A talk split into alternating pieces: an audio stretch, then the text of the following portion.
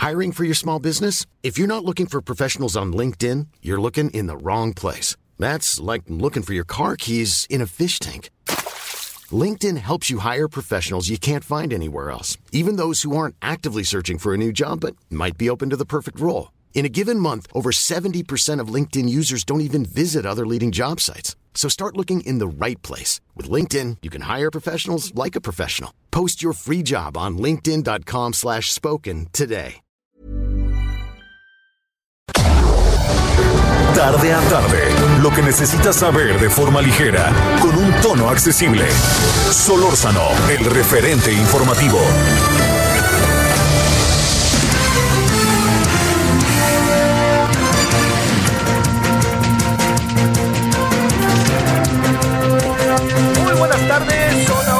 16 horas en la hora del centro. Esperando que haya tenido buena mañana, mediodía y inicio de la tarde en este día que es eh, 19 de enero del 2021 y es día de la semana martes. Bueno, mire, eh, los focos de atención del mundo en estas horas y de aquí hasta mañana, ¿qué será? ¿Cómo están las...? Bueno, yo creo que mañana todo el día, por todo lo que, perdóneme, derivará.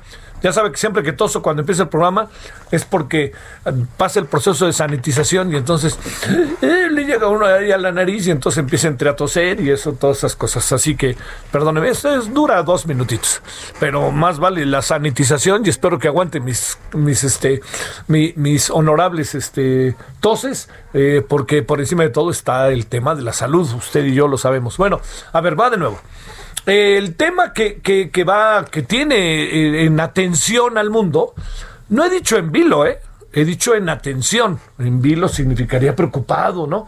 Yo creo que hay una atención y hay una expectativa real. Habrá quien quiere escuchar al señor Biden mañana en su discurso inaugural y esta noche, ya, ya hace un momento que también ya habló el señor Trump, entonces eh, habrá quien lo quiere escuchar al señor Biden para reventarlo, pero yo tengo la impresión de que hay un porcentaje muy alto, muy, muy alto de opiniones, eh, de percepciones, de, interés en que el señor eh, Biden dé un discurso de un discurso de esos así que, que queden bien amarrados en la historia de los Estados Unidos y de lo que pudiera pasar en relación con el mundo. Mañana toma posesión el señor Joe Biden. Mire, no es, no, no, no sale sobrando eh, que nos echemos un poquito atrás en la, en la, en lo que tiene que ver con la, con la historia reciente. Eh, hace cuatro años, un poquito más, se llevaron efecto las elecciones en los Estados Unidos y el señor eh, Donald Trump le ganó a Hillary Clinton. La victoria eh, tenía mucho de hartazgo de la sociedad estadounidense. Yo diría, a ver, hartazgo en contra de Barack Obama, no, yo creo que más bien del estado de las cosas. Barack Obama salió bien evaluado, como sea, ¿no? Pero el estado de las cosas. Querían un cambio y sobre todo porque Donald Trump imprimió a la sociedad estadounidense y lo logró, trató de imprimir y lo logró, un ánimo y un estado de, de- las cosas que lo hacía pensar hacia eh, la cerrazón, hacia la supremacía blanca, hacia poca atención hacia los asuntos de, las, eh, de los migrantes y ni qué decir de la comunidad afroamericana. Entonces, al final, el señor eh, eh, Donald Trump todo eso lo logró a través de un sistema que me parece muy importante, un, singular sistema electoral que ha sido motivo, como usted lo sabe, en muchas ocasiones de comentario, que tiene que ver con que cada estado eh, por la densidad de población tiene determinado número de, de votos. Y entonces si gana, por ejemplo, un estado, vamos a suponer por 10 votos a 9, todos los votos electorales de ese estado, los 19, pasan a manos simple y sencillamente del ganador. Entonces, por eso es que habría la posibilidad de que, de que el señor, este, de, que, eh, de, que, de que pudiera en un momento dado Hillary Clinton tener, como al final tuvo, dos millones de votos más y hasta quizá un poquito más que el señor Trump. Pero a la hora de los delegados, a la hora de los votos electorales, todo cambió. ¿Qué pasó en esta elección? El hartazgo se revirtió el hartazgo que había en contra o hacia el estado de las cosas, eh, hacia el ánimo de las cosas, esta palabra es muy importante en este momento, se revirtió y se fue hacia el lado demócrata de Joe Biden. Un hombre conservador, pero un hombre con una idea de mundo, una idea más abierta de lo que debe de ser la sociedad estadounidense y sobre todo, ojo con esto, de repente procesos un poco similares como los que vivimos en México, el hartazgo hacia Trump. Aquí en México López Obrador, López Obrador ganó por López Obrador, pero también le debo decir que no solo ganó por eso, ganó también por un hartazgo que había contra el PAN, Calderón, Fox, Peña Nieto y todo eso. ¿No? Entonces, al final se juntan varios fenómenos más que fenómenos varios, varias diferentes variables y esas variables le dan hacia el final de la historia un triunfo inobjetable. Entonces, a partir de mañana, eh, Joe Biden entra con un peso y un valor enorme. ¿Por qué razón? Porque Joe Biden gana la elección y la gana con suficiente votos, el voto popular, ochenta y tantos millones contra setenta y tantos millones, casi diez millones de votos de diferencia, póngale ocho, nueve, y gana también por, del, por votos electorales. Entonces, no llega con dudas, ¿no? Llega con certezas. Y esas certezas, súmele otras, que en este mes de enero hubo elecciones de dos eh, escaños en el Senado, y esos dos escaños en el Senado que eran muy importantes para demócratas y republicanos ganarlo, acabaron ganándolo los demócratas. Entonces, como usted alcanza a apreciar, llega el señor Joe Biden a la presidencia de Estados Unidos con todo el peso que da, la legitimidad, el voto, todo eso. Llega de una manera verdaderamente, me atrevo a decir, este, eh, de enorme fortaleza. Bueno, ahora aquí viene la otra parte la parte que mañana ya sabremos algo sobre ella, sobre todo sabremos algo sobre ella en lo que corresponde, al ratito vamos a hablar con José Carreño, de cuál es este punto de partida, ¿no? Eh, ha habido en la historia de los Estados Unidos eh, discursos de toma de posesión que se han convertido en, en, en piezas torales y que quedan para la historia de la nación. John F. Kennedy dijo, hizo uno, ¿no? Que es, creo que ahí en esa toma de posición dijo, no te preguntes qué puede hacer Estados Unidos por ti, sino más bien tú qué puedes hacer por Estados Unidos, que eso fue una de estas frases fuertes y además venía con un triunfo un cuanto tanto inesperado sobre Richard Nixon, estamos hablando de los 60. Pero también recordará usted que ganó Reagan y se quedó Reagan ocho años, ganó Carter y a pesar de que trajo a los rehenes que estaban allá en, en el Medio Oriente, pues este no, no logró no logró quedarse en el poder. George Bush ganó una vez nada más, le ganó Clinton. Eh, Clinton ganó dos veces, George Bush ganó dos veces, Barack Obama ganó dos veces y el señor Donald Trump ganó una vez. Bueno, esto, todo esto, todos estos antecedentes son porque la el discurso que pronuncia mañana Joe Biden va a ser muy importante en cuanto a diferentes términos. Uno, el término que tiene que ver en su política de gobierno. ¿Cuáles son esos elementos que él va a considerar esenciales y los va a colocar en el centro de su atención? Segundo, el asunto que tiene que ver con ciertos temas que Trump ha desechado, que tienen en el centro medio ambiente, derechos humanos, y yo le diría que hay en ese mismo asunto, un, estos temas que son nacionales y mundiales, también hay un tercer asunto que es de enorme relevancia el tema interno de cohesión en la Unión Americana. ¿Se puede o no se puede? ¿Cómo le va a hacer el señor, el señor Biden para lograr que los estadounidenses se cohesionen? ¿No? En, porque espérame, esto, esto merece, esto merece, yo le diría, estos son asuntos que hay que pelear en términos de la gobernabilidad en lo inmediato, hay que dar la batalla para que rápidamente esto pueda darse, ¿no? si empieza a pasar el tiempo, eh, no le acaba por convenir mucho que digamos al señor Biden, porque entra el desgaste y entran las distracciones y entran toda la gran cantidad de problemas que un presidente enfrenta y más en un país que se sigue diciendo es el más poderoso de la, de la tierra. Bueno, de, terminaría diciéndole lo siguiente. Nosotros qué pitos tocamos en todo esto. Nosotros qué tenemos que ver con todo esto. Bueno, mire. Eh, yo, yo creo que está a la vista de nosotros por diferentes, eh, como usted lo quiere interpretar, está a la vista de nosotros el hecho de que pues se pudiera eh, pensar que está que, que, que traemos broncas, ¿no? Con el gobierno de Estados Unidos. Yo plantearía lo siguiente, a mí no me parece que sea la mejor manera en que el gobierno mexicano esté expresando, me parece como muy de peleador callejero. Me parece que no hay nada como la diplomacia y a lo mejor con argumentos muy sesudos, muy duros, puede tener un mayor efecto y se vuelve uno diplomático y además uno les calla la boca más de lo que simple y sencillamente yo dije, tú dijiste y miren la DEA es una irrespetuosa y tu mamá también. Eso no funciona. O sino que, por ejemplo, el fiscal, yo no alcanzo a entender cómo el fiscal hoy dijo en la mañana, ya sabe, de repente les da por el roadshow, o sea, por ir por medios de comunicación y dijo, la DEA se rajó. Pero, pues, si no es, oiga, no son Pedro Infante y Jorge Negrete, hombre, por favor.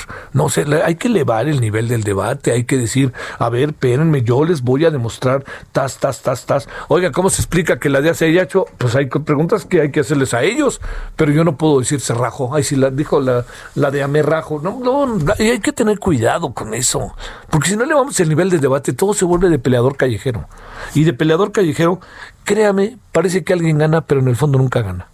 Así de fácil, sea. Bueno, entonces, ¿qué pasa con nosotros? Yo diría que me reservo, eh, bueno, que entro en el beneficio de la duda. Biden todavía no es presidente. Ya que mañana lo sea, empecemos a hacer las cuentas. Pero por lo pronto, hoy yo creo que hay que esperar que Biden dé un discurso en que se pueda alcanzar acuerdos, se pueda alcanzar una, una eh, una situación interna en la, en la Unión en la Unión Americana que pueda ser útil, de cohesión, cercana, y también hay que pensar qué le va a decir al mundo y qué nos va a decir a nosotros. Cuando habla de nosotros, no habla solo de nosotros, sino habla del tema migratorio. Y hay muchas cosas acá dentro que Estados Unidos es responsable y hay muchas cosas al interior de Estados Unidos que nosotros somos responsables. Aquí nadie, se, pues, nadie tiene que jugarle a, este, al desarrapado o yo no tengo nada que ver. Bueno, eso se lo digo para que lo consideremos Mañana eh, es la toma de posesión en la mañana. Debe de ser una ceremonia. Eh, pues bueno, también formal, todo, ya sabe que estamos con la sana distancia, en lugar de, personas se, se, han puesto banderas alrededor de la zona del Capitolio como una especie de símbolo de presencia de personas representadas a través de las banderas para no juntar a la gente.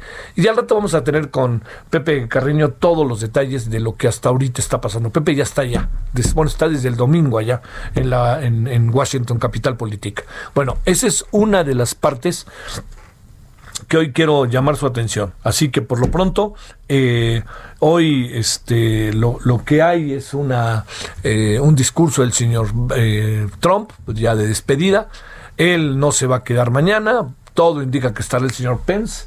Será, yo creo que es algo que debe de cumplir el gobierno, pero también diría que algo que debe de exigir el Partido Republicano para la institucionalidad de la vida al interior de los Estados Unidos.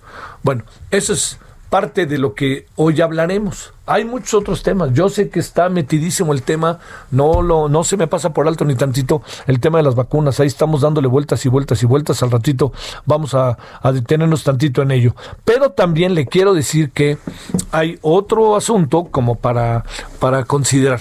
A ver, eh, yo siempre yo siempre he pensado que eh, los deportes en general son, eh, son actividades en, en, en, las sociedades que si quiere véala como manipulación, distracción, fanatismo, inconsciencia, todo eso. Pero son un elemento de cohesión y de códigos, ¿no?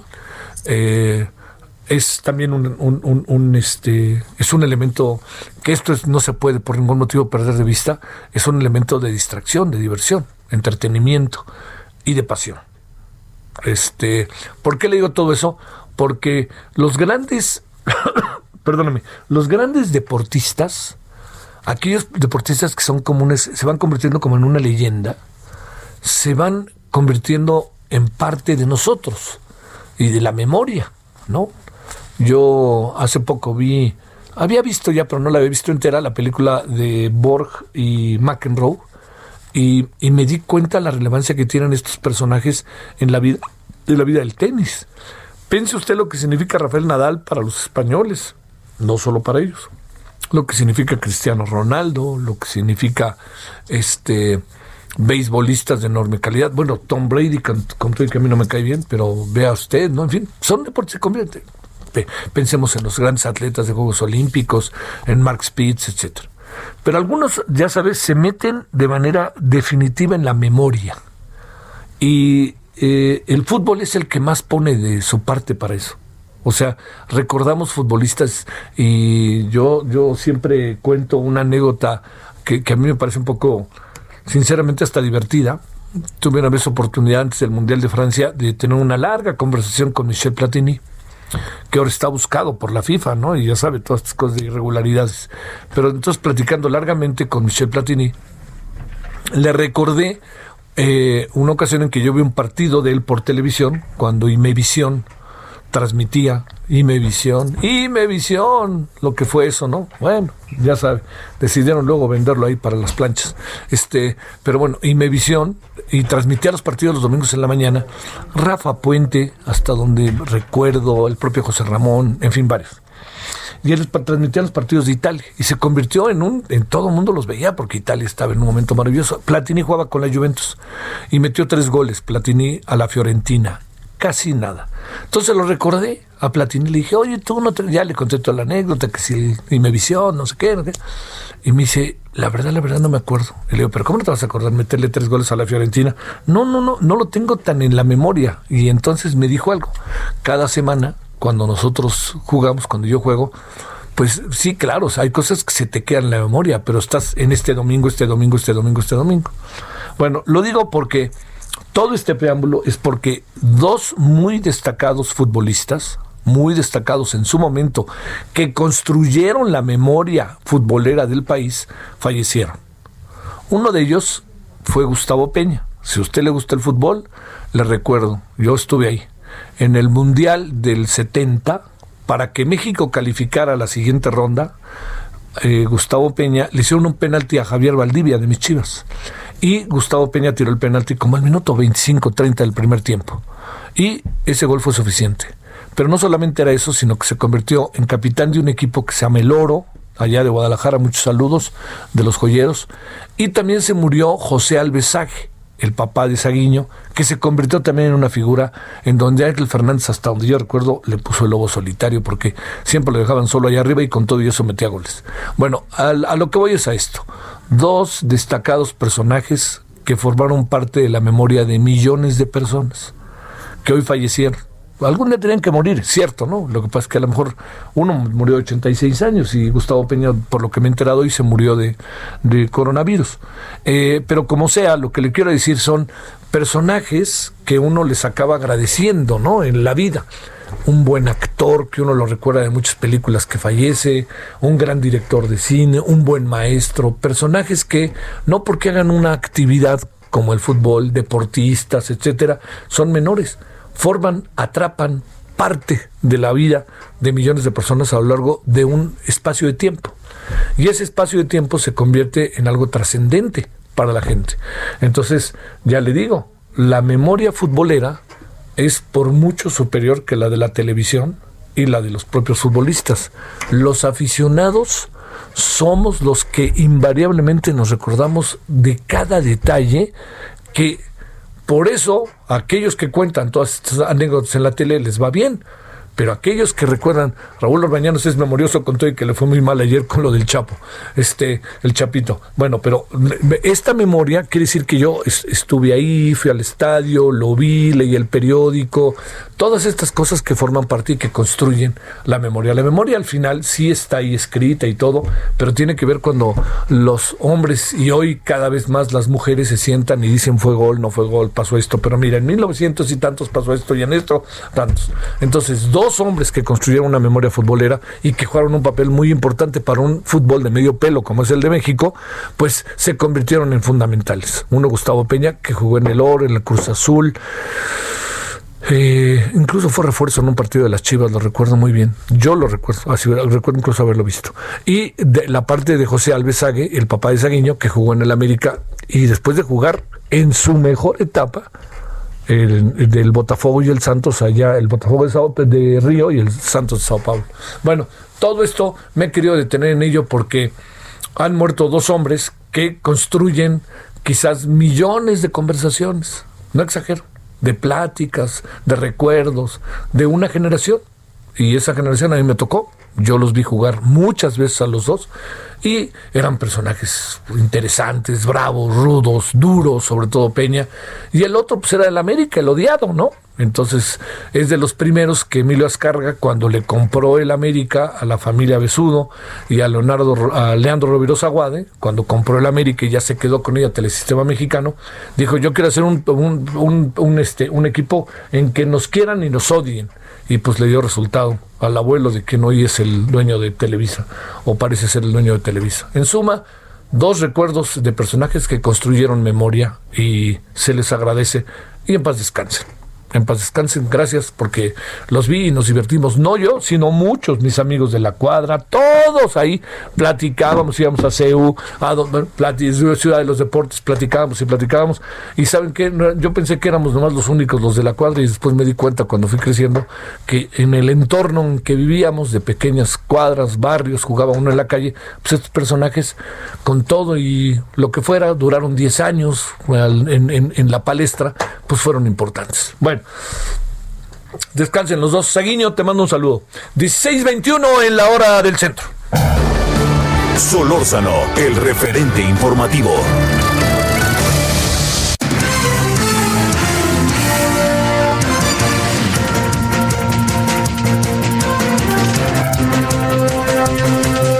Paris Salazar, pues cuéntanos qué pasó en las mañaneras del púlpito.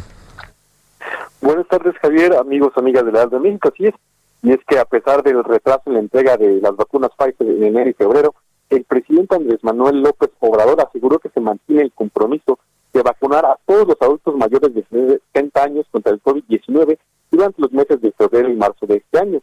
Dijo que va terminando de vacunar a todo el personal de salud de hospitales COVID, inicia la vacunación de adultos mayores y que se mantiene ese compromiso. Y es que en la conferencia matutina el jefe del Ejecutivo dijo que se siguen las negociaciones para que lleguen las dosis eh, que se requieren para vacunar a todos los adultos mayores con Cancino y la vacuna Sputnik. Dijo que se va a presentar en las próximas semanas el plan de vacunación que estará a cargo de 32 delegados estatales y que serán médicos de la Sedena, la Marina, el Seguro Social y el INSABI. Dijo que serán 10.000 brigadas de vacunación que tendrán la misión de vacunar 300 personas por semana, con lo que se alcanzaría una meta de 3 millones de personas cada semana con que dos días estarán en los centros integradores y dos días más saldrán a vacunar a las personas que no puedan salir de su casa. Y es que López Obrador dijo que de estas, estas vacunas ya comenzarán a llegar a finales de este mes, Javier.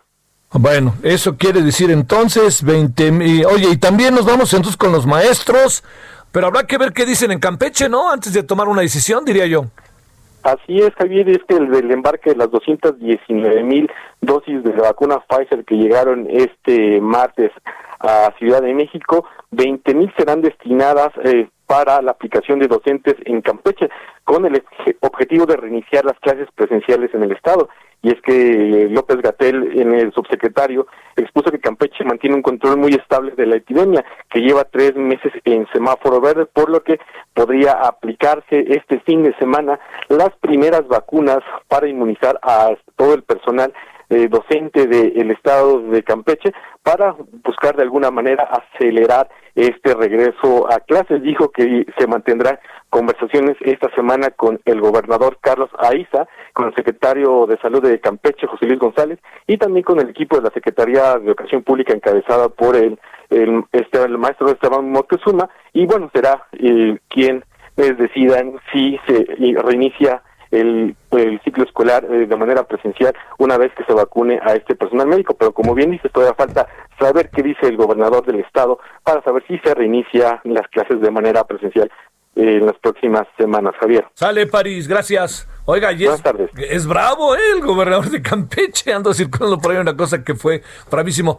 Mire, eh, yo le diría, claro que es importante que regresen a clase, pero por supuesto, pero ¿qué tal si esas vacunas eh, pudieran servir, pregunto, para el personal de salud del sector público y privado. Es que eso es muy importante. Si no las distraemos y no nos vaya a salir lo barato caro, ¿no? Pero bueno, vamos a ver. Tendrán, supongo yo, su proceso organizativo. Pausa. El referente informativo regresa luego de una pausa. Heraldo Radio, la HCL se comparte, se ve y ahora también se escucha. Heraldo Radio. Estamos de regreso con el referente informativo. Muy buenas tardes, amigos del referente informativo. Qué gusto, qué placer estar con ustedes acompañándolos, claro, en las noticias. Y también tenemos una noticia que tiene que ver con nuestra melena, nuestro cabello, con el marco de la cara ahora que usamos cubrebocas. ¿Qué es lo que se nos ve? Los ojos, las cejas y el cabello. Así es que Pausa soy ya está aquí lista para platicarnos cómo conservarlo, cómo recuperarlo, cómo prevenir pausas. O adelante, mi Pau. Ay, ¿cómo tener ese pelazo ganador, mi Moni? Pues, ¿cómo? Marcando al 800 mil, porque solo nosotros tenemos este tratamiento que te va a ayudar a combatir la alopecia o a prevenirla, mi Moni. Ustedes quieren tener un cabello ganador, una melena de impacto, pues solo tiene que marcar al 800 mil, porque llegó a México el tratamiento que te va a ayudar a tener 1700 cabellos nuevos en un solo tratamiento. Además de que el cabello que ya tienes, si lo tienes débil, si se te cae, pues ya no va a pasar eso, ya no se te va a caer el cabello, va a estar fuerte y volumen, belleza, Moni, así como tu cabellito, todo lo queremos, marquen al 800 mil porque marcando en este momento, Moni y yo los queremos consentir y se los vamos a regalar, se lo lleva completamente gratis, solo tiene que pagar los gastos de manejo y envío, Moni, marquen al 800 mil para llevarse este tratamiento espectacular, para que su cabello luzca fuerte, sano, y recupere 1.700 cabellos nuevos, que son muchísimos, es muchísimo y en un solo tratamiento usted lo puede hacer y además hoy se lo lleva gratis. Queremos que todo México tenga un cabello espectacular y una autoestima a las nubes. ¿Cómo ves? Muy bien, y que recuperen ese sexapil que hace algunos años perdieron por la caída del cabello, ¿verdad? Muchos que me escuchan seguramente dicen, sí, es mi caso. Y además, esta promoción es válida para el programa aquí en el referente informativo, Pau. Así es que marquen, amigos. Gracias, Pau. Gracias a ti, mi Moni. Continuamos. Solórzano, el referente informativo.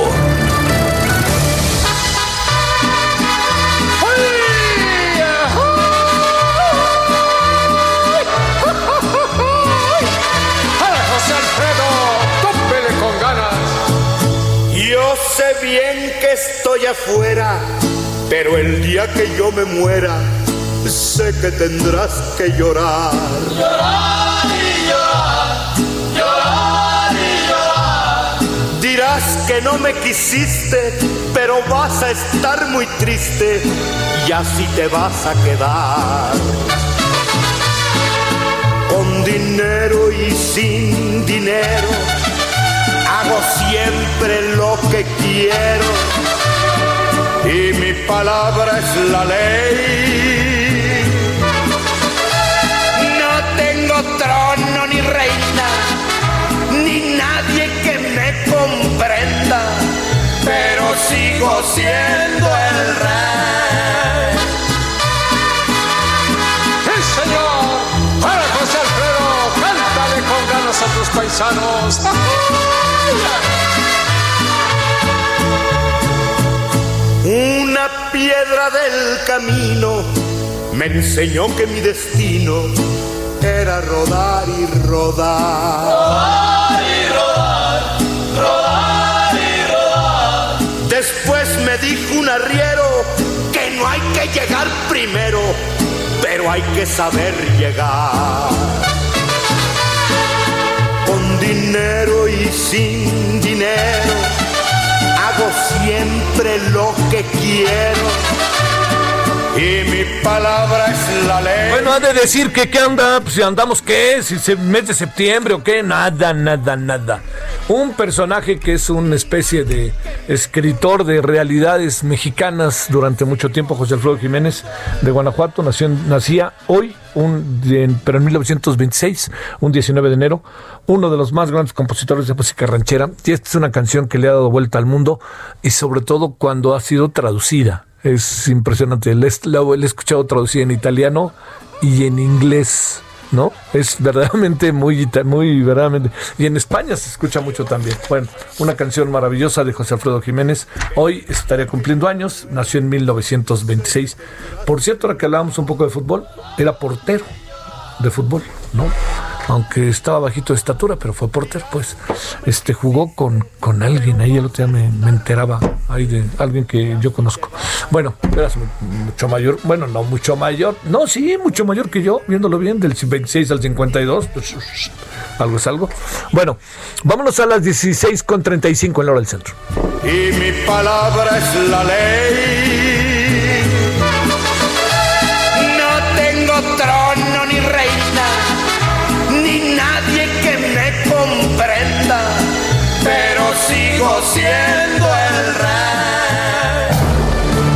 Solórzano, el referente informativo.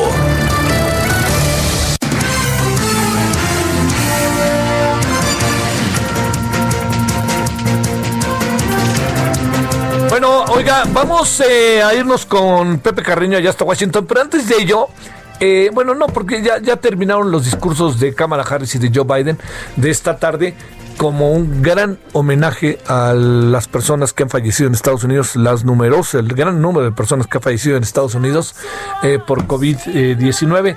Y ahorita está eh, una persona, eh, no sé bien quién es, para qué digo, es una cantante, está, está cayendo la tarde allá en el Potomac, pero preciosa, ¿no? Porque está nobladón, pero está muy, muy, pero digo, con toda la seguridad que hay, no, pero está bonita la tarde ahí en el, en Washington, capital política, y está el presidente, el próximo presidente Joe Biden y la próxima vicepresidenta ahí enfrente del obelisco, caminando por lo que se llama el mall, eh, mientras van ahí este, con todas las luces en un escenario impresionante. Eh, dos muy interesantes matrimonios, ¿eh? el de Biden y el de Kamala, en verdad muy, muy interesantes. Es, el, señor Biden conoció a su mujer en, lo que se llama una cita ciegas, porque él había quedado viudo por el accidente de su mujer y de su hija, qué cosa, ¿no? Y el, la señora Kamala, pues estaba, un cuate le dijo, oye, yo quiero contigo, así de fácil. Oye, pero yo soy blanco y tú eres negra. Lo siento, yo quiero contigo. Y quedaron perdidamente enamorados y ahora ahí están juntos dos matrimonios muy interesantes. Eh, ¿Sabe por qué son muy interesantes? Porque, digamos, cada quien cumple su función, ¿no? Digamos, sabrá qué hacer la esposa de un presidente, el esposo de una presidenta. Pero lo que es muy interesante de estos dos matrimonios es que la esposa de Biden es una mujer intelectual de altos vuelos, profesora universitaria.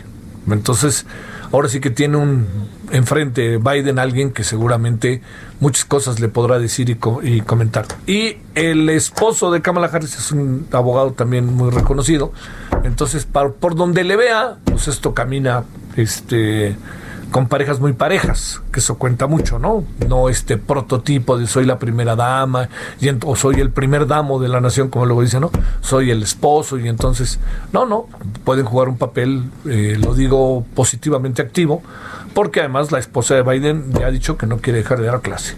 Bueno, vámonos a las 16:38 en hora del centro, con quien está en Washington y tiene todos los pormenores, ahora sí que en el previo, José Carreño, editor de la selección Orbe del Heraldo de México y ya lo hemos dicho y lo volvemos a decir, un hombre que ha cruzado ahora sí que la Unión Americana en diferentes momentos en una gran cantidad de tomas de protesta, de posición y que ahora se encuentra ya eh, trabajando una vez más en lo suyo, ahora sí que lo suyo. Querido José, ¿cómo estás? ¿Cómo te fue de viaje?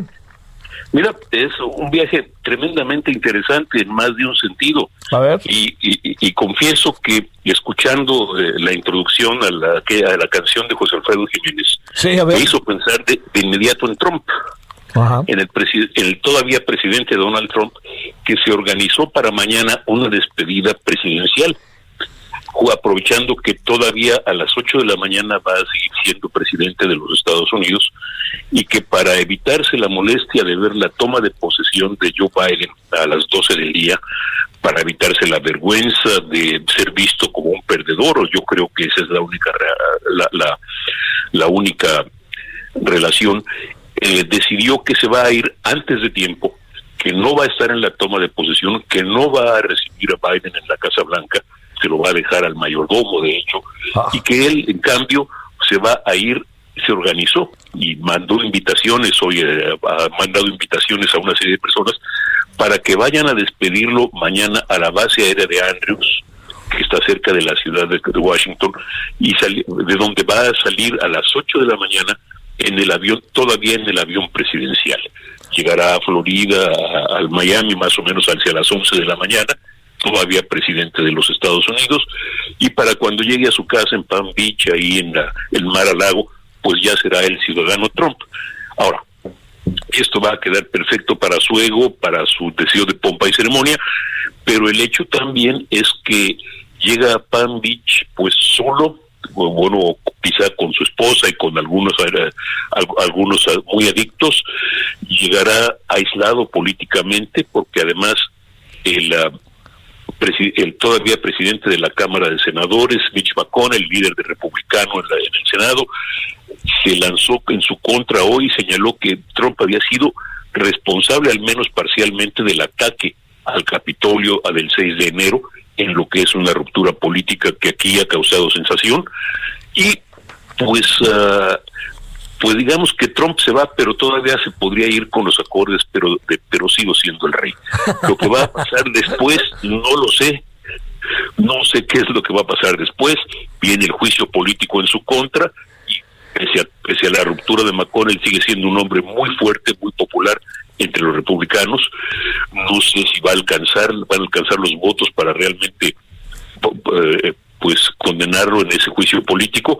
Lo que sí es que a muchos republicanos, sobre todo de la vieja guardia, desearían ver a Trump fuera de su camino y fuera del Partido Republicano porque ellos creen les ha causado daño.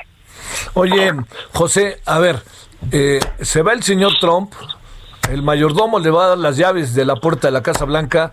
Este, ¿qué pasa con Mike Pence? Mira, esa es una gran pregunta. Pence queda él va a ser el testigo de mayor rango en la toma de en la toma de posesión de, de, Biden mañana al mediodía e inmediatamente después pues eh, eh, queda pues, eh, queda como un cabo suelto va a ser el ex vicepresidente va a ser el hombre que finalmente pues se negó a participar en lo que era lo que le pareció un acto ilegal o le parecía un acto impropio esto es tratar de bloquear el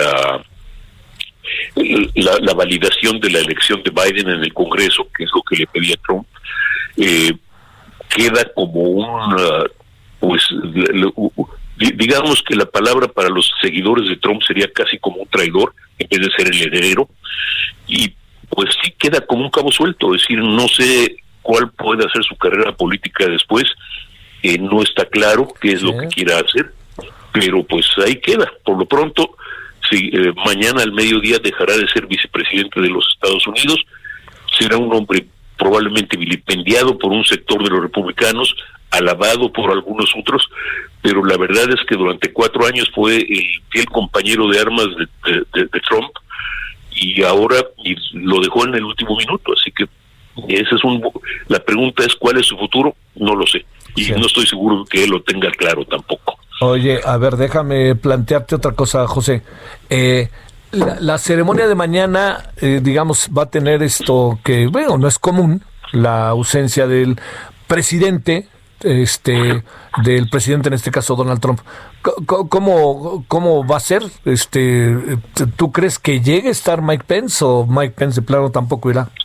No, no eh, se, espera que Pence esté. De hecho, pues, donde no se espera que esté, que esté Pence es en la despedida de Trump, en términos reales. Sí. Pero sí se espera que esté en la toma de posesión de, Biden mañana, que va a ser una toma de posesión, pues, relativamente reducida, ¿no? Esto es, eh, se espera que haya alrededor de 1.600 a 2.000 personas presentes, sin contar los elementos de seguridad en vez de las más de 4.000 o 5.000 que normalmente están y por supuesto sin las multitudes que normalmente habrían acompañado eh, este acto. Sí, claro. Oye, eh, a ver, la otra cosa, este, eh, digamos, la, la, la, parte que corresponde a, a la pues, inevitable parafernalia que luego tienen estos actos, ¿no? La Lady Gaga, la Jennifer López, todo eso, ¿tienes una idea de qué pueda pasar, qué acabe sucediendo en concreto? Porque bueno, Hollywood está de plácemes con la llegada de Biden, ¿no? Sí, bueno, pero todo eso va a ser, en términos reales, todo eso va a ser virtual. Sí. Van, van a ser actos virtuales, o sea que tanto por el temor al coronavirus y el Biden ha sido muy, muy eh, elocuente en, su, en sus expresiones de de, la necesidad de, de, mantener cuidado y de mantener la sana distancia y todos este todo este tipo de, medidas sanitarias como para como para aceptar la posibilidad de un acto masivo en el que haya pues sí que se pueda convertir en un centro de, de, proliferación de, COVID o centro de de, contagio, de, contagio. Eh, eso por un lado. Por otro lado pues está la otra situación que no es menor, esto es, son las preocupaciones de seguridad y la posibilidad y remota si se quiere, pero posibilidad al fin y al cabo de que algo o de que pudiera ocurrir algo a manos de estos grupos de derecha tan desaforados y que hoy pues eh, hoy ah, se dice o que hoy se atribuye al presidente Trump. Este, híjole, lo que pasa es que que, que este Qué, qué situación esa, además, ¿no? Que no, no hay, no hay una especie de, de, poder saber nada y se te brinca tantito la inseguridad y se te viene encima todo, ¿no? A ver, eh, este, una, un, un asuntos como para, para consignar, para observar. ¿Es tan importante este discurso? ¿Le crea un ánimo a Estados Unidos? ¿Avienta, como se dice José, de manera doméstica todas las canicas el presidente en esta locución primera?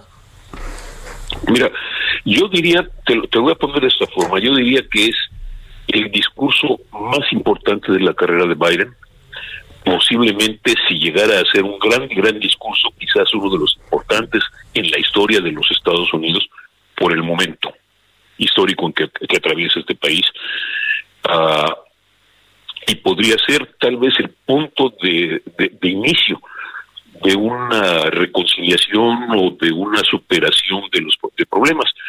Ah, este, es un poco difícil ah, predeterminar cuáles serán las, las consecuencias del discurso, pero este es un país tremendamente dividido, brutalmente dividido. Esto es en un 50-60% de los republicanos no quieren, no no desean enterarse de, las propuestas de Biden, no están de acuerdo con él.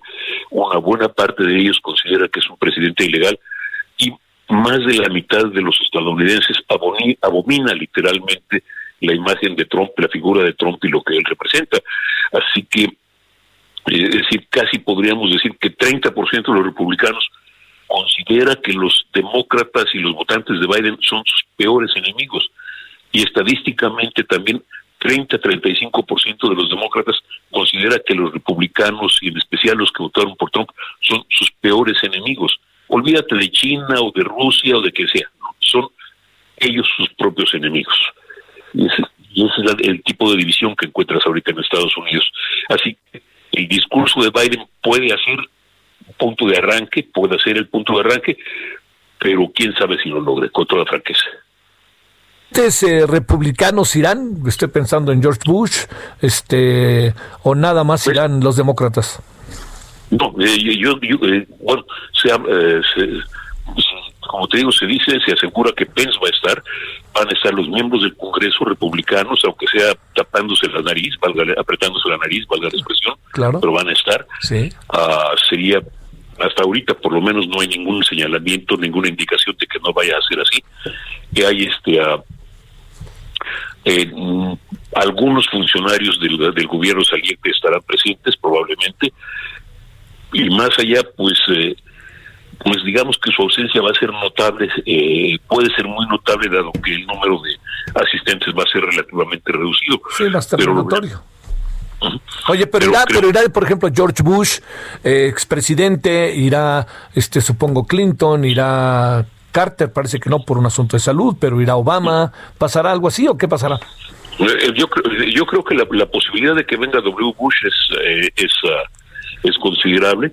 Primero porque él y su familia son representantes de un tipo de republicanismo que no estaba muy de acuerdo con el de Trump, es más, estaban totalmente opuestos, eh, porque Bush, eh, Bush junto con Clinton y Obama han expresado la necesidad de una reconciliación nacional, de una mayor vinculación entre estadounidenses y de, pues de superar diferencias y pues a final de cuentas, porque sí, efectivamente, Bush no quería a Trump.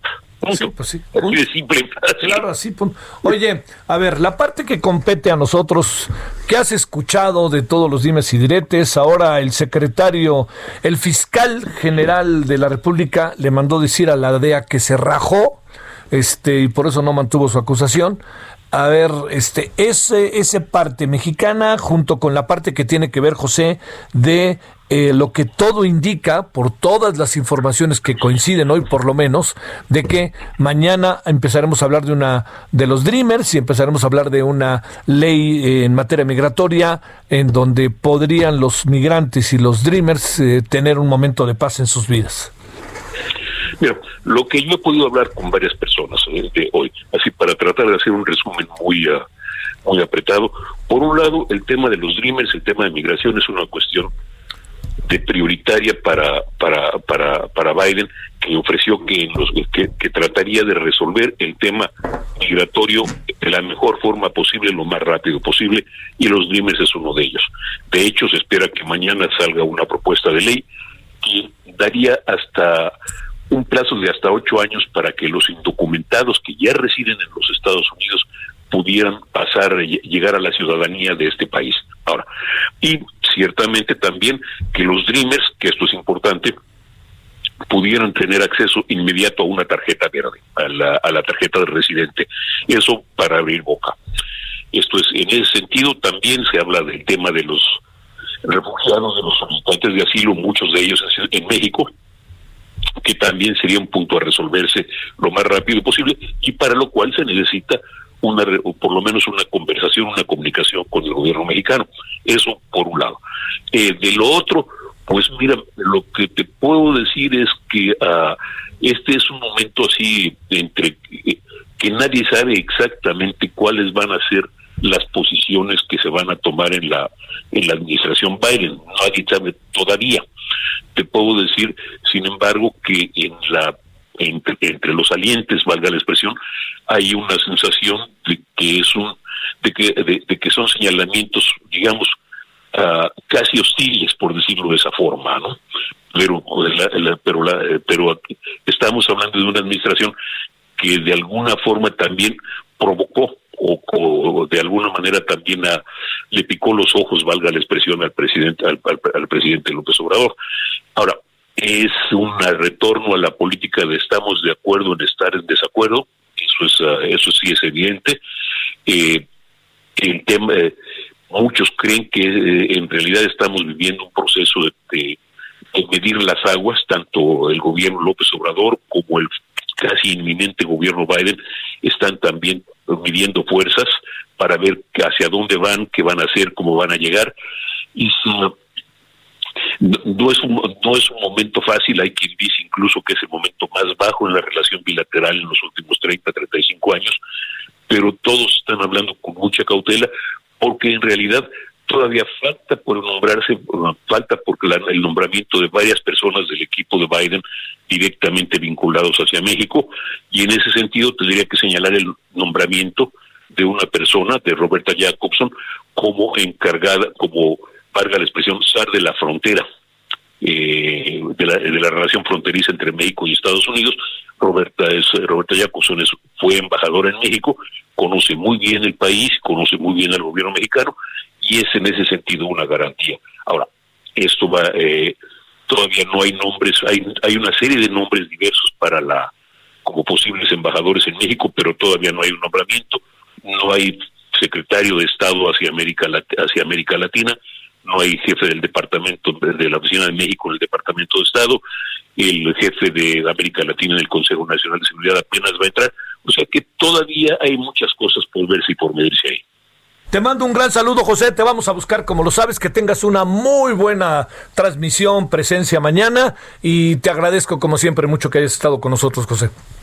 Javier, siempre un placer. Hasta luego. Gracias. Bueno, vámonos a la, a la, a la pausa. Pues veremos qué sucede.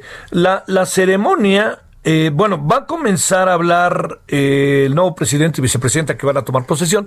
Ahí lo que va a pasar es que, como eso a las 11 de la mañana, en la hora del centro de México, va a haber transmisiones por aquí, por allá y por todos lados.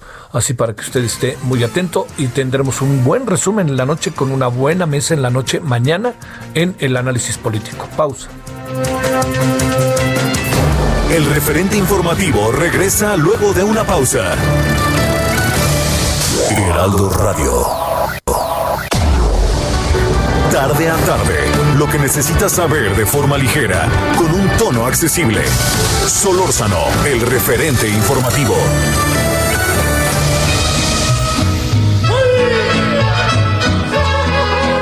¡Árase, Alfredo! ¡Túmpele con ganas! ¡No te rajes, Guanajuato! No vale nada la vida, la vida no vale nada.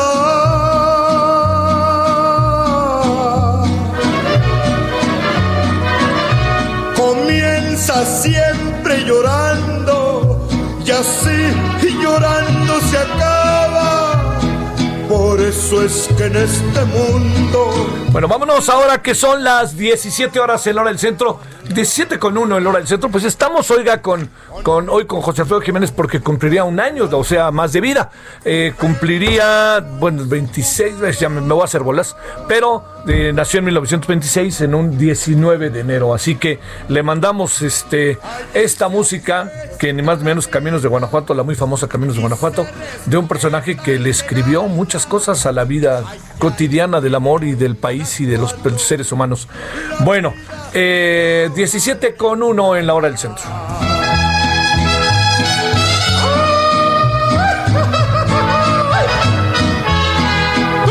cansados con ganas. Solórzano, el referente informativo.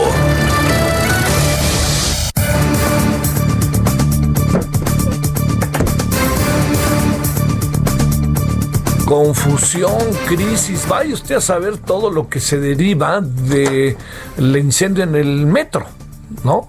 Qué pasa exactamente en el metro de nuestra ciudad, que es ahora sí que las vertientes, las venas por las cuales circulamos, circula la sangre que somos nosotros.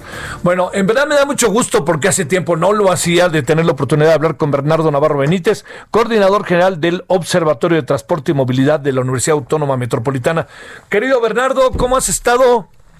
Javier, con el gran gusto de escucharte a ti y a tu auditorio. Ahora sí que tenía tiempo de no, de no hablar contigo. Fíjate que desde que empezó lo del metro hace 15 días dije hay que hablarle a Bernardo, pero bueno, ahora que tenemos como más escenarios terminados, a ver, primero, ¿qué, qué, qué piensas de lo que pasó? Bernardo, a ver, estabas en tu casa sábado y de repente, ¡pum! Y te llegó la noticia, tú que estás en el transporte, que conoces lo que pasa allá adentro, ¿cuáles son las primeras reflexiones que tuviste, las primeras ideas? Mira, pues es, es la crónica de una desafortunada desgracia ya avisada. Sí. Eh, el metro que tiene esa función tan importante que, que tú señalas, es el metabolismo de nuestra ciudad, el metabolismo central, es las arterias de nuestra ciudad. tiene muchos lustros que requiere un mantenimiento mayor a fondo. Y ese mantenimiento solo se ha traducido en obras puntuales y en eh, pequeñas acciones, pero no en eh, el gran mantenimiento que requiere ese sistema de transporte que ya es cincuentenario, ya no es joven, ¿verdad? Como, como siempre decíamos. Entonces, este, eh, eso es lo que estamos sufriendo las consecuencias. Una falta de un mantenimiento que, eh, pues, eh, habíamos tenido la buena noticia de que la doctora Claudia Sheinbaum era consciente de ello y había negociado con el gobierno federal un importante monto de recursos financieros para dar para poder realizar estos trabajos que requería el metro. Yo me acuerdo en, en su momento, cuando se estaba discutiendo el presupuesto del año pasado, inclusive eh, nos arriesgamos a proponer que fuera de, desde la academia de 40 mil millones y ella negoció hasta 45 mil millones de pesos para, para ese año, para mantenimiento mayor del metro. Desafortunadamente, no sé, se, se, vino la pandemia y, una cosa fue la negociación del presupuesto y otra la realidad de, de, pues, de su ejecución. Mira, para, para que tú tengas una idea, te voy a poner dos casos. A ver. La ruta 1, la línea 1 es la más vieja, todos lo sabemos, ¿verdad? La que se inauguró en 69. Esa ruta 1 realmente no ha tenido mantenimiento mayor en esos 50 años. No, Sí. La ruta, la línea A, que es muy importante porque sirve la frontera entre el DF y el Estado de México, tiene condiciones muy difíciles en su subsuelo y, requiere prácticamente una rechura. Este es, es, una obra muy, muy fuerte la que hay que hacerle, pero muy necesaria. Y pues sigue pendiente. Entonces, este, pues yo diría que fue un aviso que nos salió barato. O sea, lo siento mucho por la gente que ahorita está sufriendo, más de un millón de usuarios, ¿verdad? Que es un calvario en condiciones además de pandemia de COVID, eso debe ser tremendo, bueno, lo es, pero este, pues, pues es un aviso para que esa conciencia que tiene la, la, jefa de gobierno de la importancia del metro, este, se, se acelere la, la velocidad y se lleven a cabo esas obras de mantenimiento mayor que requiere el sistema. Oye, eh, Bernardo Navarro, déjame plantearte, el, el tema de, de, los 45 mil millones, ¿tienes una idea en cuánto pudo haber quedado? Porque el presidente dijo que no era cierto que le habían bajado el presupuesto al metro, ¿eh? Lo dijo claramente cuando se le preguntó sobre la explosión. Pues mira, yo, yo he tratado de encontrar la información y no la he localizado. Sé, por ejemplo, que se mandó a hacer la licitación de la línea 1. Sí eh, la, la, realidad sí es muy complejo, ¿eh? son, son unas licitaciones, pues este, no se nos debe de olvidar que el metro es como una pequeña metrópoli, ¿no? O sea, un, cuando funciona normalmente son más de 5 millones de usuarios, entonces es una pequeña metrópoli lo que, lo que ahí circula. Y eh, esa cirugía mayor a la, a la línea 1, pues no es fácil Sí se hizo la licitación, sé que está por, por iniciarse, bueno, la van a tener que atrasar por este, por este hecho, que la ganó una compañía china asociada con mexicanos. Eh, y eso debe ser una cantidad de dinero muy fuerte, es, es muy fuerte. O sea, si hay los recursos presupuestales, creo que eh, eh, se atrasaron y no te podría decir cuál fue el monto que sí se ejerció. A ver, este Bernardo, el, el mantenimiento del metro, el hecho, ¿qué tan importante puede ser el hecho de que no tengamos una persona encargada del área de mantenimiento y la directora ya ha dicho yo me encargo de eso y luego se venían estas contradicciones declarativas como yo nomás soy directora del metro, que todo eso crea un ánimo y un ambiente y a lo mejor hasta una definición de la operación de la propia del propio transporte colectivo. Bueno, así es Javier, ¿no? Este probablemente tú que eres un analista sagaz no te pasó desapercibido que la directora del metro se tardó 36 horas en aparecer al público. Claro que no, por supuesto. 36 horas. Y que eh, la jefa de gobierno tuvo que dar la cara al ciclón. Creo que lo hizo bien, pero que no era su obligación, ¿eh? Sí, sí, sí. No era su obligación. El, el metro es un asunto técnico en que el director tiene una responsabilidad técnica política fundamental y eh, bueno, es, es increíble esa declaración que está grabada con el Congreso de la Ciudad de México, de la que tú estás citando, en donde ante la ausencia del director de, mantenimiento dice que ella lo va a asumir y después se les dice. ¿Verdad? Es, es, es increíble en, en un organismo que tiene una complejidad eh, técnica verdaderamente, eh, mira, pocas veces lo pensamos yo creo que el metro debe ser la, la tercera empresa pública del país. Cuando CFE y Compañía de Luz, bueno, aumentó la importancia de CFE, ¿verdad? Cuando Compañía de Luz se, se, fue. Es la cuarta empresa más, más importante del, del, país, aunque opere solo en la Ciudad de México, ¿no?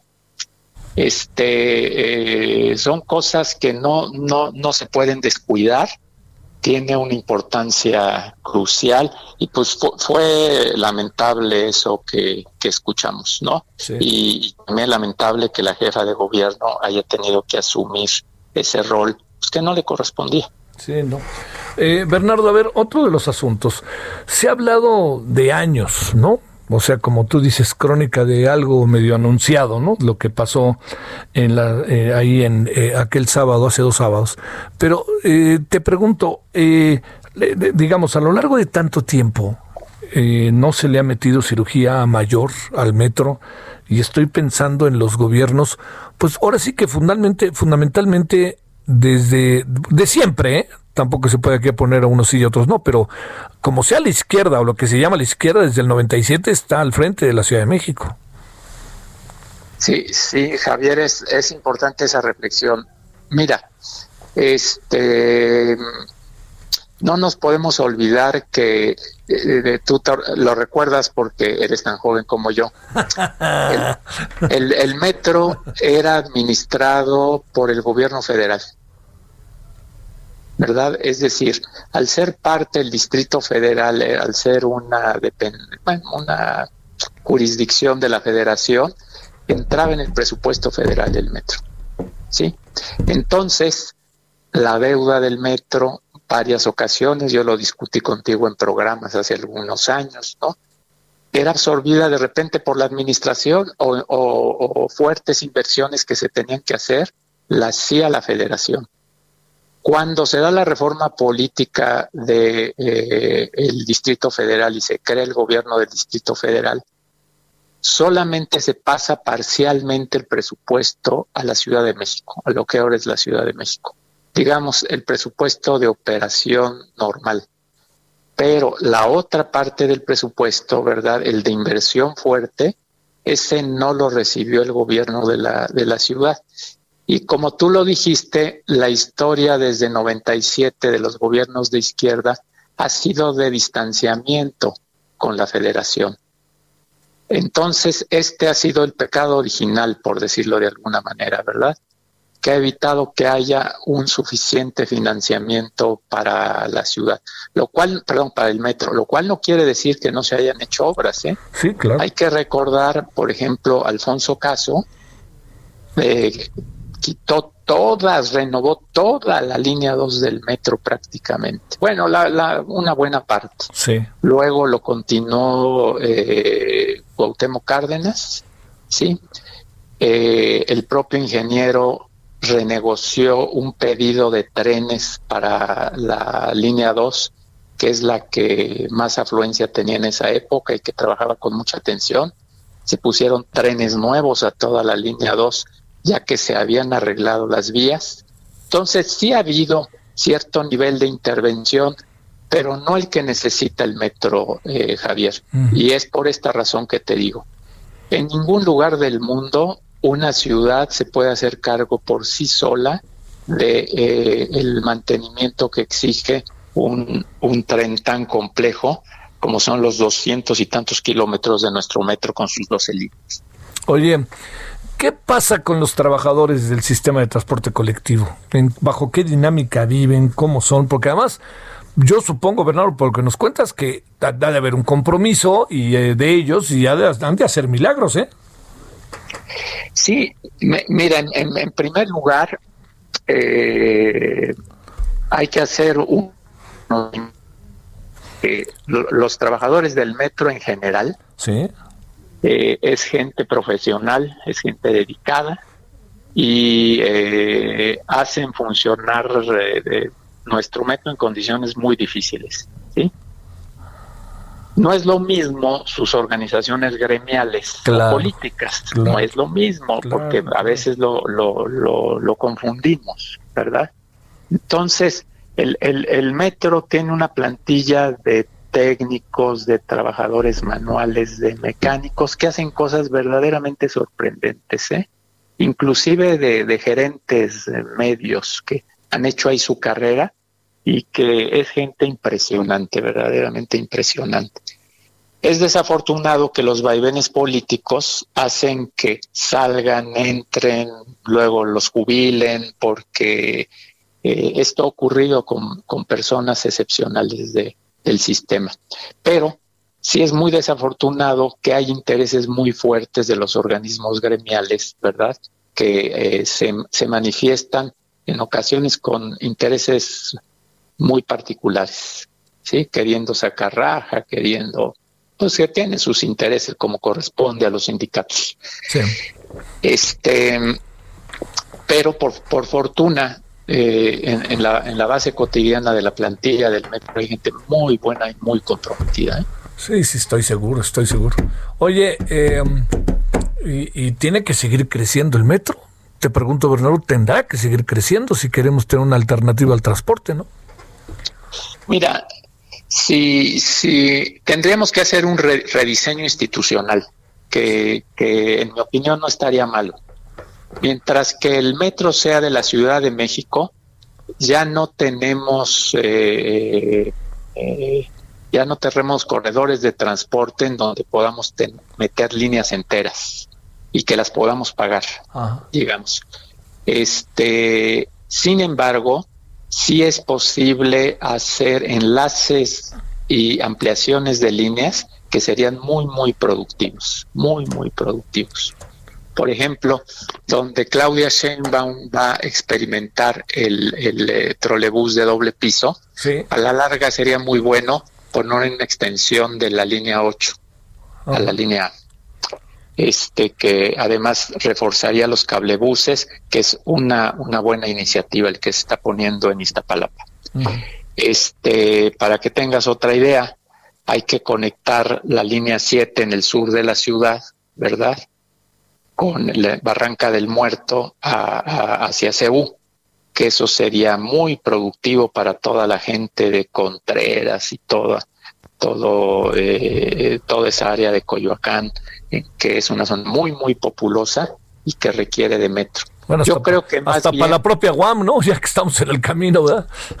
Pues sí, sí, sí, no, no, no es broma, pero sí serviría, ¿ves? Pero son ampliaciones de líneas, ¿ves? ya, Es, ya es casi imposible pensar en, en, una línea como la dorada. Sí, en una nueva línea, sí. Sí, que, que la, la línea dorada tiene la gran ventaja, la 12, de que se volvió una línea de conexión. Es, da muchas alternativas de intercambio para, para los usuarios que vienen del oriente. Sí, sí, sí. Entonces, este, realmente la siguiente línea del metro que sería lógica es eh, hacia Chalco. claro. Esa es la, la que tiene una lógica total, una necesidad social fuerte, pero el distrito, perdón, la Ciudad de México le va a regalar otra línea al Estado de México. Pero buena pregunta. Esa es la gran pregunta. Oye, Bernardo, para cerrar, a ver, eh, de estos temas que uno que uno siempre imagina en este nuestro país, corrupción, este desinterés, este componendas, eh, para un transporte, para una, para una actividad tan estratégica de la Ciudad de México, este, habrá en una dimensión digna de atacarse o pues de hablar, no deja de ser muchas de las cosas que pasan. ¿Cómo mirar eso, Bernardo? Híjole, es una, una, una pregunta. Mira, yo, yo creo que, que la ciudad y el país no se puede dar el lujo de no prestarle toda la atención que, que se merece el metro, hacerlo con la gente más profesional y más comprometida. Este, y también dedicarle los recursos que son necesarios. O sea, mira, mira, si, si nos ponemos a hacer una reflexión muy inmediata, la pandemia en su primera etapa de agudeza que vivimos el año pasado, hubiera sido muy difícil de sobrellevar sin el papel del metro. El metro mantuvo una afluencia de en torno al 50% más o menos de usuarios y verdaderamente fue la savia que trajo a los trabajadores, que trasladó a los trabajadores esenciales de toda la metrópoli ¿eh? y lo hizo en condiciones buenas, digamos, de suficiente sanidad, de distancia. La estrategia esta de, de mantener estaciones cerradas, no sé si te acuerdas algunas, este, funcionó un rato, qué bueno que luego la, la, corrigieron. Pero el, el, metro es, es muy importante en emergencias y en condiciones normales. No nos podemos dar el, el, el lujo que nos falle. Es, esa es la enseñanza importante yo se oye feo, pero lo volvería, lo volvería a decir. Nos salió barato. El chiste es que no nos vuelva a costar. Sí, tienes toda la razón. Bernardo, te mando un gran, gran abrazo y un agradecimiento porque estuviste con nosotros. Javier, para mí es un privilegio estar contigo y tu auditorio eh, con todo gusto. ¿eh? Gracias, Bernardo. Que tengas buena tarde. Buena tarde, bye. Bernardo Navarro, quien es coordinador general del Observatorio de Transporte y Movilidad de la UAM y con una larga experiencia, larga experiencia, debo decirle, en materia del el uso de transporte y la movilidad en la Ciudad de México, incluso como asesor y encargos en el propio gobierno de la ciudad en los últimos años. 17 con 20. Híjole, qué cosa lo del metro, ¿no? Qué difícil. Es que, ¿cómo es posible que la señora haya aparecido 36 horas después de que explotó? Desde lo que pasó, ¿no? Recuerda usted. Y luego tiene que salir la jefa de gobierno. Y luego la señora dice que ella puede encargarse del mantenimiento. Y luego a los tres días después de la explosión le preguntan, oye, ¿cómo? yo nomás soy directora del metro. Y nadie le dice nada. No, no, no. Eso no debe de ser la 4T. Perdóneme. Un sape, metafóricamente hablando, es lo que debe haberse llamado la atención de la señora.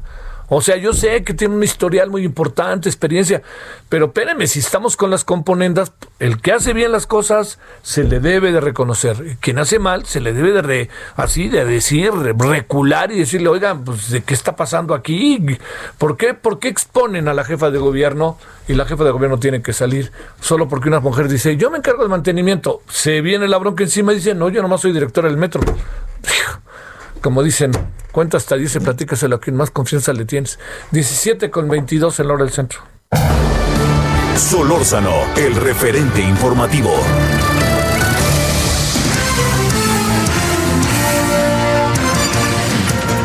Cuéntanos, Nayeli Cortés, ¿dónde andas? ¿Qué hay de nuevo?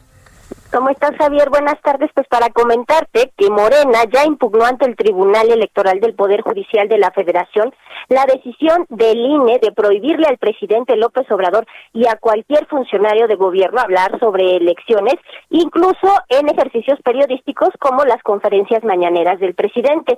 En su impugnación, Morena pide que se revoque este acuerdo y además también le está solicitando a los magistrados electorales que den vista al órgano interno de control del instituto del INE porque según ellos algunos consejeros electorales pues prejuzgaron este caso, es decir, se pronunciaron sobre si era correcto o no que el presidente hablara de elecciones en una conferencia mañanera antes de que se resolviera el caso, antes de que se votara por parte del Consejo General del INE. Mario Delgado, presidente de Morena, atribuyó esta conducta al protagonismo, dijo, de algunos consejeros y aunque no los mencionó por su nombre, pues sabemos que se refieren a Lorenzo Córdoba y a Ciro Murayama, con quien Morena, a través de su representante Sergio Gutiérrez Luna, pues desató una guerra desde el viernes pasado en la mesa de Consejo General, que incluso hizo que solicitara que no votaran, que se excusaran de participar en esa discusión algo que finalmente no fue aprobado. Y pues bueno, en esta conferencia de prensa, además de hablar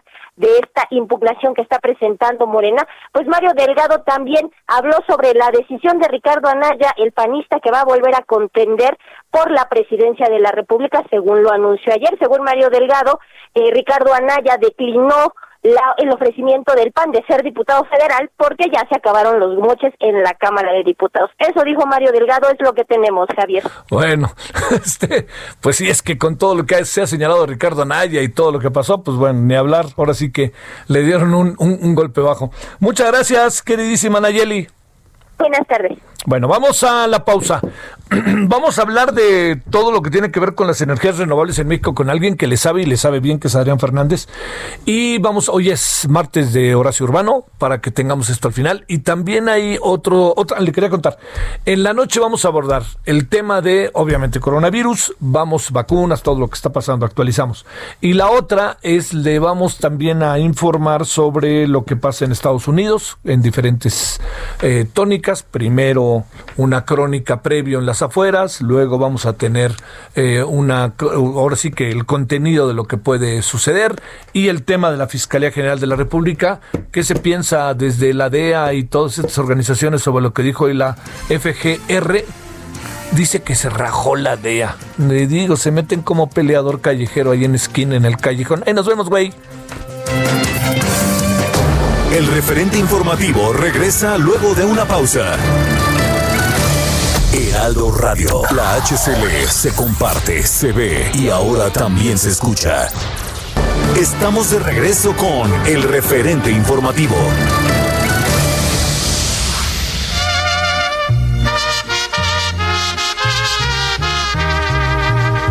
Tómate esta botella conmigo y en el último trago nos vamos Quiero ver a qué sabe tu poner en mis ojos tus manos. Esta noche no voy a rogarte, esta noche te vas de de veras. Qué difícil tener que dejarte sin que sienta que ya no me quieras Nada me han enseñado los años. Siempre caigo en los mismos errores. Otra vez a brindar con extraños y a llorar por los mismos dolores. Saludcita, mi amor.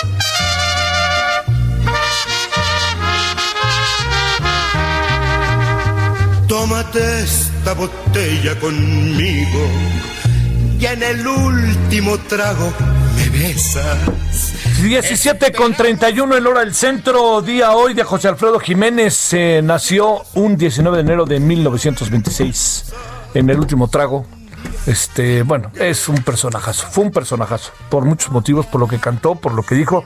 Algunos tendrán una mirada medio que puede ser sexista, otros muchas cosas, pero obedeció a un momento, obedeció a un momento y sí fue popular. Ya me acordé quién me dijo que había sido portero. Eh, la Tota Carvajal, Antonio Carvajal, que era amigo de él. Y una vez cuando estuvimos en Imevisión, otra vez me acordé de Imevisión, de Imevisión que este que era pues que iban ahí y hacían comentarios y luego entre, a medio tiempo ahí en, los partidos yo estaba en el noticiero los presentaba y luego hablábamos y platicábamos y la Tota Carvajal que es formidabilísimo personaje. Bueno 17.32 en hora del centro. Solórzano el referente informativo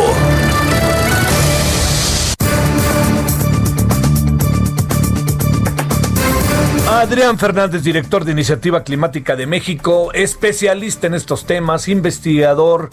Hay andado desde siempre, Adrián, en estos temas que no le son nuevos y yo supongo que que traer buena cara con Biden. Adrián, te saludo con gusto, ¿cómo estás? Javier, qué gusto me da saludarte. ¿Sí le pones buena cara a Biden? Eh, la verdad es que sí, Javier, es un cambio de la noche al día. Mira, pues sí. A ver, Vamos a empezar. ¿Qué va a pasar primero con Biden al interior de Estados Unidos? ¿Qué va a pasar? Ya he visto que le ponen buena cara, hasta el presidente de Francia como que le puso buena cara cuando se recordaron el Acuerdo de París. En fin, a ver, primero esta mirada general, eh, Adrián. Mira, eh, con Biden en Estados Unidos, eh, él ha planteado con claridad varios temas prioritarios y es la primera vez que un presidente de los Estados Unidos pone en tan alto nivel en su agenda, que viene de su plataforma el tema de cambio climático. Viene con todo en cambio climático, avisó que desde el primer día regresa a su país al Acuerdo de París. Seguramente veremos un gran despliegue diplomático de los Estados Unidos en el mundo para promover que todos se sumen a este esfuerzo, aunque ellos están llegando tarde. Sí. Y seguramente, y hablaremos de esto, eh, va a haber eh, una cercanía con México, una influencia en México, de maneras que yo anticipo serán muy positivas para el país, para los mexicanos, aunque quizá levanten algunas tensiones con el gobierno actual. Sí, estoy seguro que sí. A ver, ¿qué puede pasar al interior de los Estados Unidos en cuanto al sector privado, este que entre una defensa del medio ambiente después de una especie de hasta cierto punto relajación con el gobierno de Donald Trump? Eh, muy interesante este punto. Primero, eh, Donald Trump sí eh, relajó algunas cosas y trató de desmontar por completo las iniciativas que estaban vigentes que dejó el presidente Obama. Pero aquí recordemos una cosa, hubo cientos de litigios de grupos ambientalistas y de muchos otros actores en los Estados Unidos ante las iniciativas de Trump de desmantelar todo lo que había en materia ambiental. Lo que quiero decir es que Trump sí hizo cierto daño en algunas cosas, la mayor parte de ellas por el freno que puso a algunos esfuerzos, por no continuar avanzando, pero muchas de las cosas que se propuso desmontar no lo logró, aunque de esto no se habló tanto. Pero ya el hecho de que hayamos perdido cuatro años sin un liderazgo avanzando Estados Unidos en materia ambiental fue algo importante. Ahora, ¿qué pasaba con el sector empresarial en Estados Unidos? Ellos sabían que era cuestión de tiempo en que volviera a repuntar en los Estados Unidos las políticas favorables al ambiente y en particular a las energías renovables. Los mercados no cambiaron mayormente. Mira, el ejemplo que te puedo dar es el estado de Texas, Javier que es el, el paraíso petrolero del mundo, alguien pensaría, si fuera un país, sería el quinto país con mayor instalación de energía eólica en su territorio. ¿Y sabes por qué? Porque es más barata.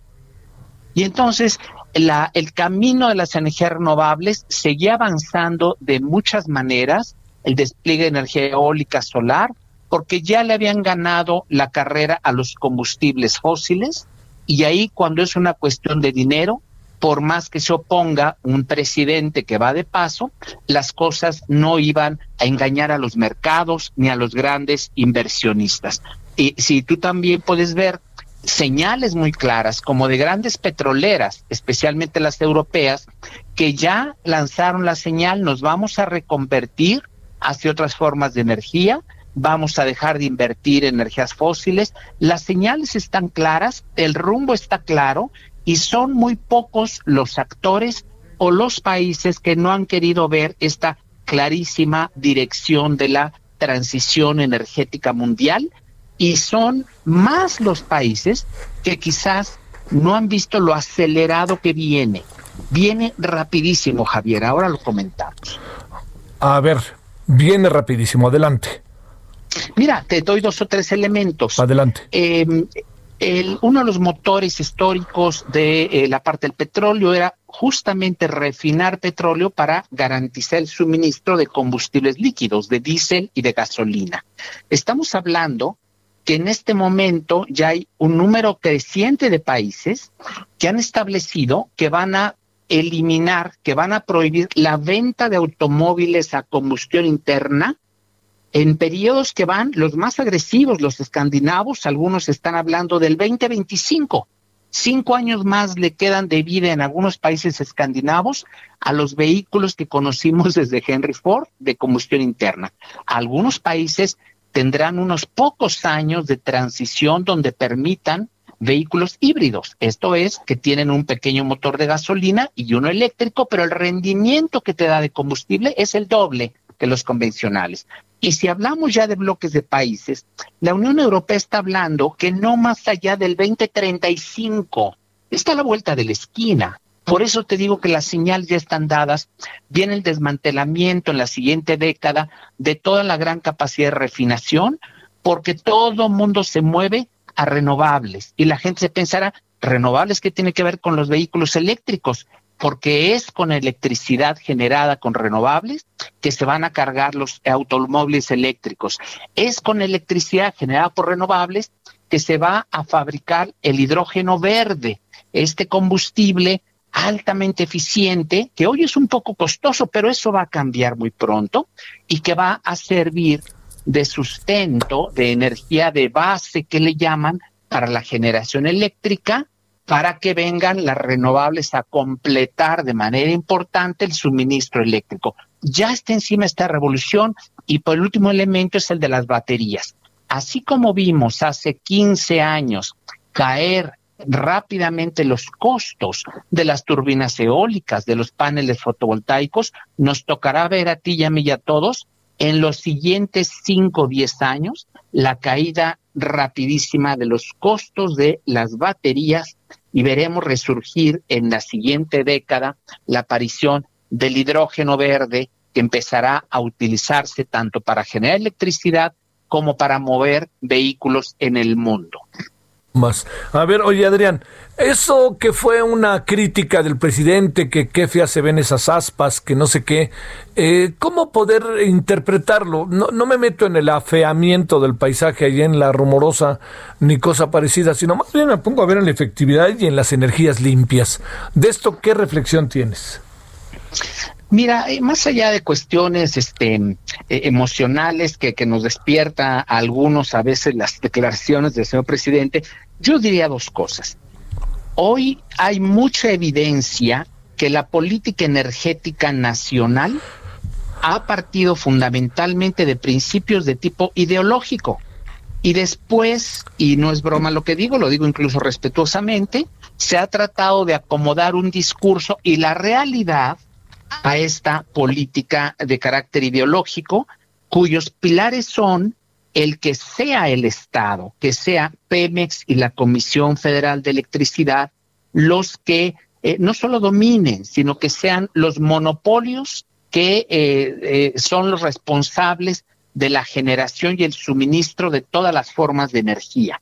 Entonces, hacer estos planteamientos incluso más allá de que eh, estemos tú y yo de acuerdo con que sea el Estado o no el Estado, yo creo que esto, si nos alejamos de la parte ideológica y somos un poco pragmáticos para buscar lo que le conviene al país, yo diría que lo que tenemos que hacer es esquemas eh, de cuestiones de petróleo y electricidad que sean eficientes, que le convengan al país, que sean más económicas, independientemente de quién las el manejo las produzca. Entonces, a partir de la reforma energética de hace unos años, lo que se establecieron son reglas claras para la inversión privada en México en materia de energía.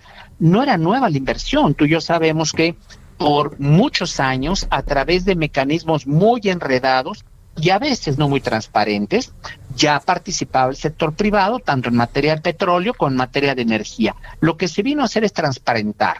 Y en México tenemos la gran fortuna que cuando se dé esta acelerada transición de los últimos 10, 15 años de la llegada en gran escala de las energías renovables, eh, México es de los países con mayor riqueza en estos recursos. Y íbamos muy bien con las subastas que se llevaron a cabo en 2016 y 17, ¿te acuerdas? Sí, claro. Eso generó una línea de ensamblaje, por así decirlo, un pipeline de docenas de proyectos en los cuales Comisión Federal de Electricidad firmó contratos en donde se comprometían los generadores privados no solo a invertir en construir plantas eólicas solares, sino a venderle a Comisión Federal para que nos diera a nosotros, los ciudadanos, electricidad baratísima. Y ahí estaba incluido la transmisión y lo que tendría que hacer el Estado es tener su papel regulador con transparencia y eh, asegurarse que la red eléctrica del país crecía, se fortalecía, se complementaba para aprovechar al máximo las renovables. Mira, en el ejemplo de Texas que te decía yo, ¿sabes qué hicieron con los eh, usuarios de electricidad? La compañía principal de allá les dijo, señores, vamos a tener que subirles un poco las tarifas eléctricas porque hay que construir, hay que ampliar la red eléctrica, porque hay que meter más renovables. Pues todos reclamaron, ¿verdad? Ah, pero espérenme tantito vamos a subir un porcentaje pequeño, déjame dar una cifra, 5% adicional a tu tarifa eléctrica, pero te voy a descontar 10 al 15% porque como va a ser eólica es más barata, pues adelante. Con eso se financió la ampliación de la red eléctrica en Texas y hoy todos son felices. Y Texas es una un ejemplo mundial de utilizar y maximizar la energía eólica más barata. Complementaron la red eléctrica y utilizan la sobrada capacidad que había de plantas fósiles para generar electricidad para utilizarlas con una buena, buena planeación de su institución tipo CENACE, el Centro de Control de, de, Energía que tenemos, allá lo que hacen es pronóstico, planeación, anticipan, allá no se les cae la red de medio país porque haya un incendio en una parcela. Entonces, hay tecnología, Javier, hay muchos países que hoy están usando todos los días el doble o el triple de energía renovable en su matriz y eso no les causa problemas de confiabilidad como nos han querido eh, decir. A ver, vamos a cerrar, Adrián, independientemente de que le sigamos, ¿no? En los próximos próximas semanas. Con mucho gusto. Déjame plantearte, eh, va a ser un problema para México, para su gobierno, la política energética de medio ambiente por parte del gobierno de Joe Biden, vamos a tener que hacer demasiado trutru y no, no estoy pensando en el interno que nosotros decidiremos lo que, lo que debemos, aunque lo estemos decidiendo mal. Pero digamos, este, cada quien sabrá dos bocas, que luego ya hablaremos de eso, Adrián.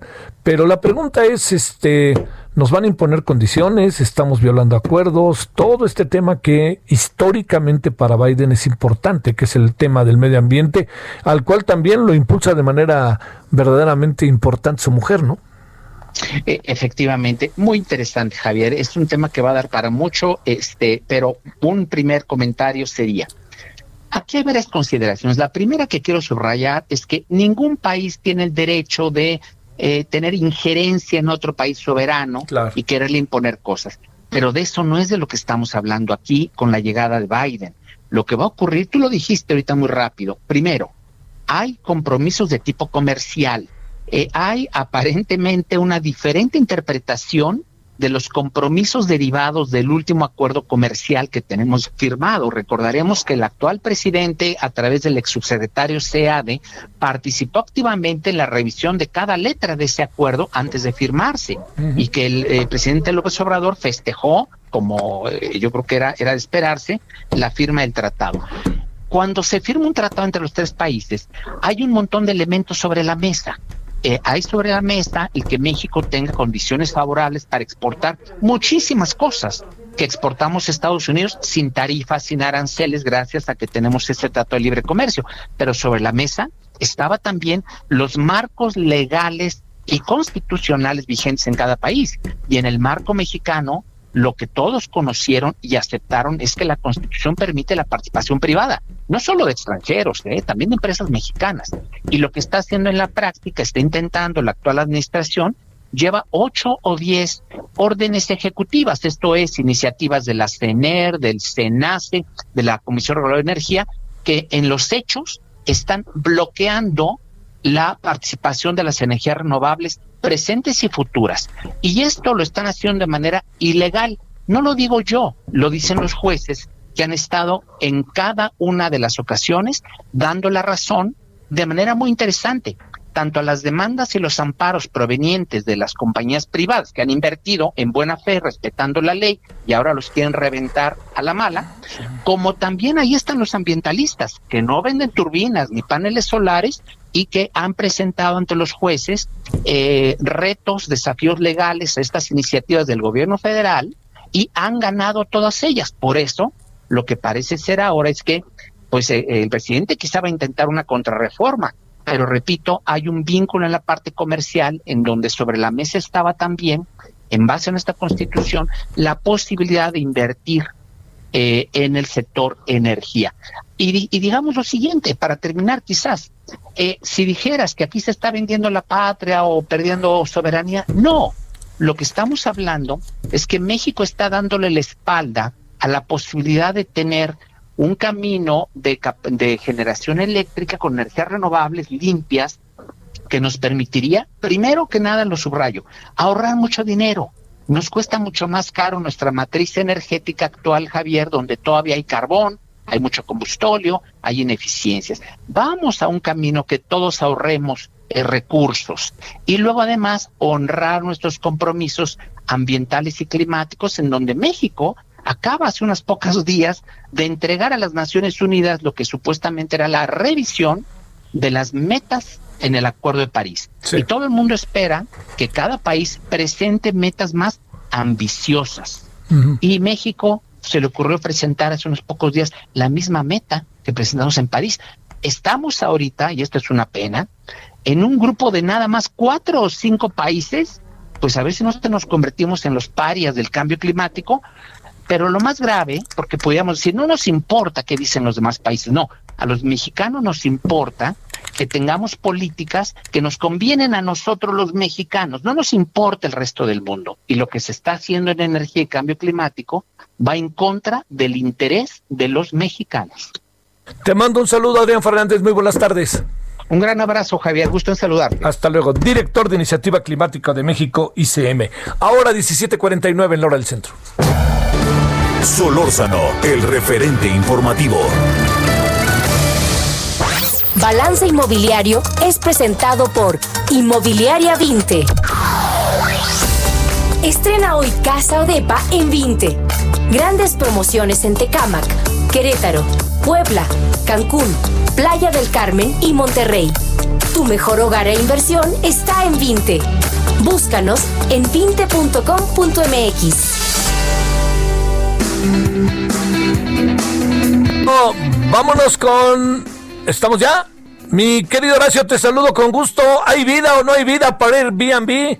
Fíjate que hay vida, pero hay vida muy compleja porque mucha de la gente nos acostumbramos como usuarios al lugar de ir a un lugar y en lugar de buscar un hotel, pues buscábamos ya el Airbnb, se había hecho como muy popular en los años recientes, pero ahora pues, se ha puesto complejo porque los inversionistas de Airbnb le están viendo negras porque se ha perdido ese ese ocupación eh, ocasional de por periodos muy cortos, por cortas estancias, y eso tiene contra la contra las cuerdas a, a, a toda la plataforma de Airbnb. Sin embargo, obviamente cabe esperar que haya una recuperación eh, tarde o temprano, o por lo menos una transformación del usuario, a lo mejor ya será un diferente tipo de turismo el que use esas plataformas, pero seguramente en este momento están viendo cómo se configuran para abrir la posibilidad a que no solamente sean cortas estancias, sino estancias más largas. Quienes van a batallar mucho son quienes habían comprado un bien ahí pensando que iban a sacar una lanita poniéndolo en Airbnb, porque sucede que ahora es muy posible que los números no les estén dando porque o no están teniendo ocupación o en lugar de rentarlo en Airbnb lo están teniendo que rentar en larga estancia y la larga estancia las rentas son bastante más bajas. Entonces, sí, en este momento es un problema Airbnb para la plataforma, pero sobre todo, querido Javier, para los inversionistas. Mucha gente que tenía un departamento que hasta había comprado inmuebles eh, específicamente pensando que el, el inmueble se iba a pagar solo poniéndolo en la plataforma, ahora no está haciendo así. ¿Qué va a acabar pasando, Horacio? Bueno, ¿qué va a pasar? A acabar pasando, pues que esos inmuebles, una buena parte de los que no venían al caso porque estaban ubicados en zonas no tan atractivas turísticamente, seguramente se van a morir para Airbnb. La gente tendrá que ponerlas en renta en modo convencional y tendrán que ver que ojalá no tengan deudas de, hipotecas por eso, porque si, si, no seguramente van a batallar para que cruzar los datos de lo que de lo que reciben por las rentas, de lo que les cuesta la hipoteca.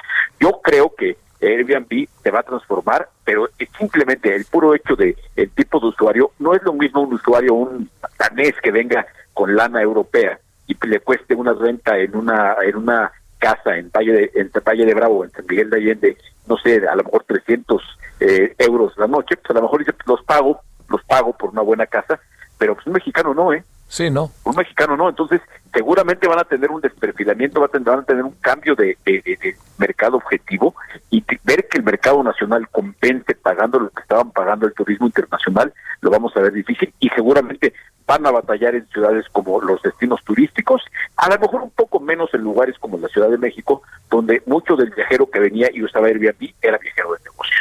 Oye, este, para cerrar, eh, este, también la otra es que eh, ¿Qué?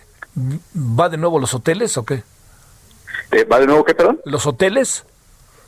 Híjole, para los hoteles, pues sí está, está canijo, pero yo creo que yo creo que sí, yo creo que de nuevo los hoteles y, de por sí había un tema de que decían que si Airbnb era una competencia desleal para el hotel, porque no era no era exactamente servicio hotelero, la gente lo usaba para lo mismo y obviamente no se pagaban determinado tipo de impuestos, no se pagaban cosas. En este momento que estamos viendo las que está padeciendo la industria hotelera, parecería sensato eh, intentar que el turismo se vaya a los hoteles y no a Airbnb, ¿no? Te mando un gran saludo, querido Horacio. Ahí leí tu columna del Reforma, que estuvo muy interesante, por cierto. Hombre, pues muchas gracias, muchas gracias. Querido Javier, un abrazo y estamos en contacto. ¿A quién le vas para el superamericano? Yo le voy a los vaqueros de Dallas. Híjole, no te burles, no te burles, no te burles. O sea, yo, yo lo voy a los estilos, así que nuestros equipos te van a enfrentar a la televisión el fin de semana. Pero me gusta Mahomes y Kansas City, te confieso. Pues bien, vamos a ver. Sale, un abrazo, Horacio. Abrazo, hasta luego. Balance Inmobiliario fue presentado por Inmobiliaria 20. ya nos vamos, ya nos vamos. Nos vemos a la noche, 21 horas en hora del centro. Eh, a ver, pues vamos a estar con el tema de la fiscalía y el ya se rajó la DEA, qué dice la DEA, todo eso. Vamos a entrarle al tema del día de mañana, importantísimo en los Estados Unidos, con crónicas, con todo lo que viene, y vamos a entrarle, por supuesto, al COVID. Ahí nos vemos al rato, pásela bien. Pueblo. Hasta aquí, Solórzano, el referente informativo.